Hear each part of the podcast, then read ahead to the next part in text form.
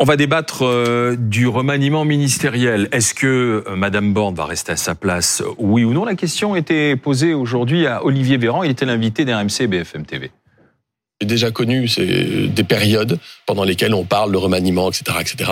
Des fois, ou d'ailleurs des remaniements qui sont pré-annoncés. Vous pouvez avoir un peu de tension et de relâchement. C'est pas du tout ce que je perçois chez mes collègues. Ça ne veut pas dire qu'il y aura euh, pas, qu'il y aura ou qu'il y aura pas. J'en sais rien. C'est pas à moi de vous Oui, le c'est dire. J'en que sais rien. dire, c'est votre petit astérix genre non, non, mais en même temps, faut pas qu'il je dise qu'il n'y a pas parce mais qu'il va mais quand même pas- je- y Non, mais je vais pas nier ce qu'il y a dans l'air parce que vous en Hmm. parlez. Mais je ne sais pas si c'est une réalité ou non. Je vous dis juste que ça n'a pas de Mais- conséquences sur l'action qu'on Mais on est bien d'accord que que c'est pas une pure invention des journalistes. euh. Ben, y y vous savez, de domaine de l'invention, je pourrais en faire un bouquin. Euh, bonsoir Natacha Polony, Bonsoir. directrice de la rédaction de Marianne. Et bonne année. Bonne année, Bonne année à vous. À vous et année. puis à votre Alain. publication. Euh, mon cher Alain Duhamel, bonsoir. Euh, euh, du coup, on en vient directement au cas de, de Madame Borne, Première ministre. Euh, est-ce qu'elle peut, est-ce qu'elle peut rester à Matignon?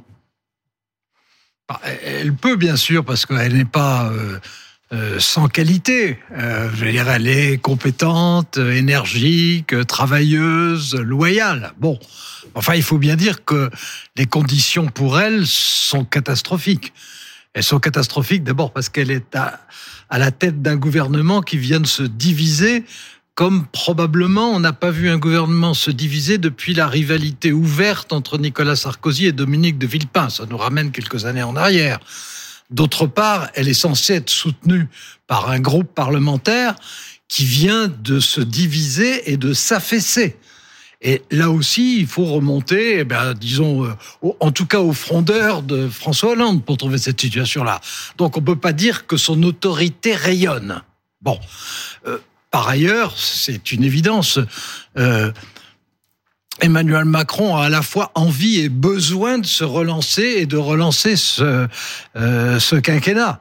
Euh, il a dit euh, une demi-douzaine de fois que c'est en janvier qu'il voulait commencer ça, qu'il veut lancer de nouveaux thèmes, un nouveau style, de nouveaux dialogues, etc. Bon bah, on va voir. Ça sera intéressant, pas intéressant, convaincant, pas convaincant.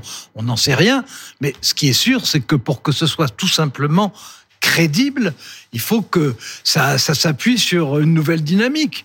Et je vois mal comment cette nouvelle dynamique pourrait s'appeler Elisabeth Borne. Mais en fait, je, je vais rejoindre un petit peu ce que ce qu'a dit Alain. Il y a deux problèmes. Le premier problème est lié à Elisabeth Borne, c'est-à-dire à une première ministre qui a été choisie pour être non pas une politique, mais une techno obéissante, qui fait passer désormais tout le budget au 49.3, c'est-à-dire qu'il n'y a même plus de débat budgétaire en France, ce qui est quand même extraordinaire, on ne discute de rien, et qui s'est mise dans une situation autour de la loi immigration assez effarante, mais elle n'en est pas seule responsable, loin de là. Et en fait, derrière, le véritable problème est celui de la Macronie. Et c'est ce qu'a révélé cette loi immigration. Pourquoi? Elisabeth Borne s'est battue depuis un an et demi, deux ans contre Gérald Darmanin en lui faisant sentir que sa loi immigration était une loi de droite, qu'elle elle était de gauche, la main sur le cœur, etc. Là, elle se bat pour faire passer cette loi à tout prix en aboutissant à un accord qui la durcit encore plus parce qu'elle a l'impression qu'elle doit absolument faire passer cette loi pour se maintenir à son poste. Et derrière ça, elle se retrouve avec des ministres qui eux-mêmes sont de gauche, la main sur le cœur, et donc disent qu'ils sont choqués Certains, par cette... certains ministres. Oui, certains ministres qui sont choqués par cette loi parce que eux sont de gauche. On ne les a pas entendus piper mot au moment de la réforme des retraites, ou peut-être si réellement ils avaient été de gauche, ils auraient pu protester contre cette loi totalement antisociale. Et pourquoi se retrouve-t-on avec, avec ce, cette majorité, vous l'avez dit très bien, totalement affaissée? Mais parce qu'en fait, le macronisme n'existe pas et que c'est tout de même un problème. On avait quelqu'un qui s'appelait Stéphane Séjourné qui a été désigné pour organiser la Macronie, pour faire des, mettre en place des réflexions, pour nous expliquer et expliquer à ses propres députés ce qu'était ce, courant. Et on aboutit au fait que sur un sujet aussi essentiel que l'immigration, ils ne sont d'accord sur rien et de toute façon pendant deux ans il n'y a pas eu le moindre travail là-dessus. Stéphane Séjourné qui accessoirement doit mener la liste Renaissance au Parlement européen, c'est-à-dire là aussi prétendre qu'il y a une certaine cohérence dans dans ce camp. C'est aberrant. Bon, alors euh, d'abord sur la Macronie, il y a l'aspect appareil et puis il y a l'aspect réalité sociale et intellectuelle, sinon idéologique. Euh, à pareil, le macronisme, c'est comme euh, les insoumis, c'est-à-dire que c'est un, un, parti numérique. C'est pas un parti dans la vie réelle. C'est pas un parti avec des militants. C'est pas un parti avec une action. C'est pas un parti avec des discussions avec les gens. Ah c'est pas c'est un parti avec une implantation locale. Bon, donc c'est un parti abstrait. Donc euh, que euh, le- sur un, le comme organisation le macronisme n'existe pas, je suis tout à fait d'accord. Maintenant, comme euh, corps social, comme euh, concentration sociale d'ailleurs assez largement, euh, comme idéologie, je ne dis pas que ce soit quelque chose d'extraordinairement homogène, mais on sait très bien que tout ce qui est au centre, par principe, il y a un peu de gauche et un peu de droite. C'est la nature de tous les centres depuis que les centres existent dans l'histoire. Et ils ont, en France, comme vous le savez, gouverné beaucoup plus que les gauches ou que les droites. Bon, donc, euh, le macronisme, il existe. On l'aime, on l'aime pas, on le critique, on le critique pas, c'est une autre affaire, mais il existe. Bon, le problème, c'est que il existe, mais que comme c'est un corps, euh, disons, étrange, idéologiquement, il a besoin de se réinventer en permanence. Et puis que pour dire les choses, euh, le Premier ministre est impopulaire, le gouvernement est impopulaire, et le président de la République est impopulaire. Donc euh, qu'il ait besoin de se relancer maintenant, ça, ça c'est du bon sens. Je dirais même que c'est élémentaire. Et pour se relancer, bah, il faut qu'il s'appuie sur quelque chose qui apparaisse un peu neuf et qui donne un sentiment de solidité. Alors comment s'appelle ce nouveau socle? Ça c'est un autre problème. Et Alain, vous êtes d'accord peut-être que on nous avait promis le en même temps, ce qui sur un sujet comme l'immigration me semble parfaitement justifié, c'est-à-dire être à la fois plus ferme et en même temps profondément Mieux intégré. humaniste et et mieux intégré. C'est pour le coup le sujet où le en même temps devrait exister. On est passé du en même temps à tout et son contraire. C'est ça le macronisme. Et que le problème, Je, ne vous que dirai, je ne vous dirai pas qu'on a voté une bonne loi parce que j'ai un témoin, j'ai toujours dit le contraire. C'est vrai. En revanche, le fond du problème est que, bien sûr qu'un Premier ministre est là pour être un fusible. En l'occurrence, le fusible est grillé, on change le fusible, c'est fait pour, c'est normal, ce n'est pas ça le souci. Le souci, c'est que nous sommes dans une constitution dans laquelle le gouvernement conduit et détermine, la, enfin détermine et conduit la politique de la nation. Article 20 de la Constitution. En Nous théorie. sommes, nous sommes d'accord que c'est de la théorie. Oui. Mais en théorie, tout de même, le Premier ministre est censé être le chef de la majorité. Bon, majorité relative, mais tout de même, A fortiori, Il est- il faut, fortiori, bien sûr. la majorité. bien entendu. Et du coup, il doit incarner cela et être porté par des députés Bah oui. qui vont aller voter des lois. On voit bien que l'exercice du pouvoir tel qu'il est orchestré par Emmanuel Macron et par Elisabeth Borne, c'est le contraire de cela. Oui. Et donc ça ne permet pas de faire fonctionner les institutions. Alors, le, tout le problème est que, une fois de plus, Emmanuel Macron cherche quelqu'un pour remplacer et que il n'y a que de mauvaises solutions parce qu'en fait, tout choix d'un côté ou de l'autre, à droite ou à gauche, démontrerait qu'il n'a pas de courant idéologique, contrairement à ce que vous dites. La Macronie, ça n'est pas Ah une pensée, ça n'est pas une idéologie. Moi, j'attends toujours qu'Emmanuel Macron m'explique quelle est sa vision de la France. Je ne sais pas. Et ça s'est encore vu dans ses voeux. Et c'est pour ça qu'il a autant de mal Alors, à euh, remplacer des personnes. alors que le macronisme ne soit pas une idéologie constituée, je suis d'accord. Que euh, Emmanuel Macron n'ait pas une idée de la France et ne l'ait pas exprimée, je ne suis pas d'accord. Euh, à l'occasion des vœux, il ne l'a pas fait. Bon, enfin, vous savez, des vœux présidentiels euh, exprimant une idée de la France, euh, ça n'est pas chaque année que ça s'est produit, et ceci depuis 1958. C'est-à-dire depuis qu'il y a des vœux présidentiels. Bon, donc je crois que ça, ça n'est pas la, la question. Enfin, à mon avis, ça n'est pas la question. Le, le problème, c'est euh, pour euh, Emmanuel Macron arriver, puisque c'est son objectif. Et je dirais, c'est sa nécessité d'essayer euh, en ce mois de janvier euh, d'expliquer et s'il le peut d'entraîner euh, vers de nouvelles réformes. Alors qui seront contestées, bien entendu, mais vers de nouvelles réformes et avec de nouveaux objectifs. Il ne peut pas se, co- se con- oui. sans, euh, il peut pas consentir. ben, c'est à lui, à lui de le dire.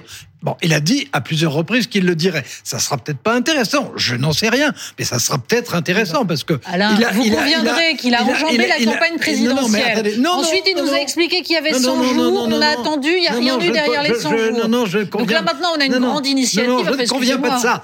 Il n'a pas enjambé la campagne présidentielle. Il a enjambé la campagne législative. La campagne présidentielle, il l'a récupérée, utilisée, parce que c'est le moment où l'histoire de l'Ukraine s'est déclenchée. N'y a Et c'est pas le eu moment. de campagne Et- et- présidentielle. Et, et c'est le moment, et c'est le moment où il s'est concentré sur ses responsabilités internationales. Donc, Mais aucun des débats mais- qui devraient faire l'objet des futures lois n'a été tranché. Et c'est bien le Bah, problème. des, des débats, les débats, euh, euh, il y a quand même eu euh, de- depuis euh, bah, depuis qu'Elisabeth Borne est là, il y a quand même eu les lois, plusieurs dizaines, entre 30 et 40 lois qui ont été votées normalement.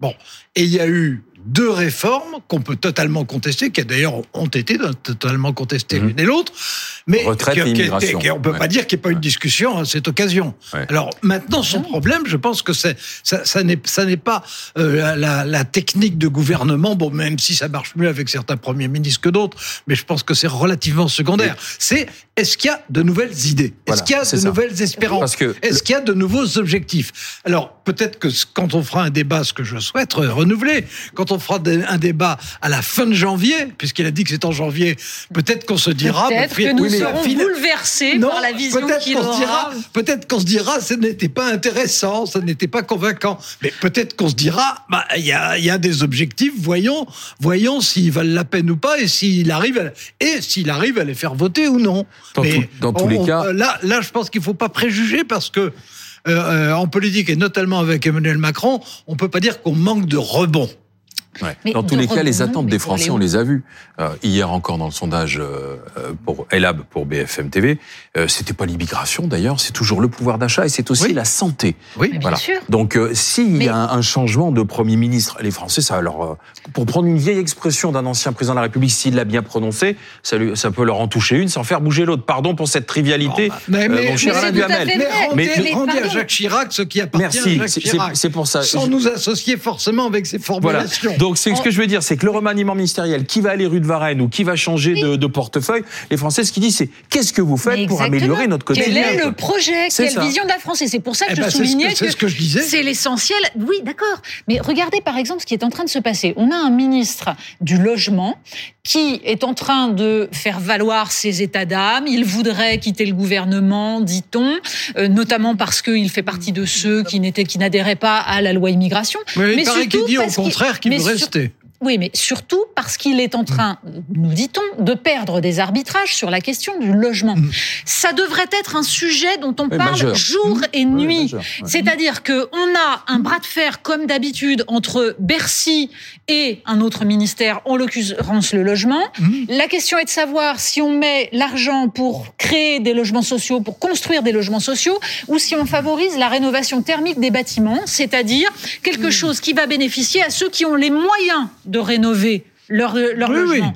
C'est un sujet essentiel. Donc, en effet, savoir qui sera Premier ministre, on s'en fiche, mais ce que j'aimerais savoir, c'est comment Emmanuel Macron veut trancher une question aussi grave, Alors- parce que la question du pouvoir d'achat des Alors- Français, je le rappelle à chaque fois, 30% du budget des ménages, c'est le logement. Alors, euh, la question de savoir euh, quel sera le Premier ministre, en l'occurrence, n'est pas forcément indifférente, parce qu'il y a des Premiers ministres qui Oui. comprennent des choses Mm. et d'autres qui les comprennent moins bien. Peux- Et parce que Bruno Le Maire donner- est actuellement à Bercy et que quand son nom circule, on se doute que ça ne va pas aller dans le sens Ah. de la construction de logements sociaux. Bon, euh, par ailleurs, vous avez totalement raison de dire qu'il y a un gros problème et urgent de logements sociaux, à la fois pour loger les gens et pour travailler à la transition écologique et qu'il faut faire les deux en même temps et que ça n'est pas bon marché pour personne, ni pour l'État, ni pour les collectivités locales, ni pour les particuliers. Donc oui, c'est un gros problème. Mais bah, mais euh, la construction d'EHPAD et s'occuper des personnes âgées, c'est aussi un gros problème.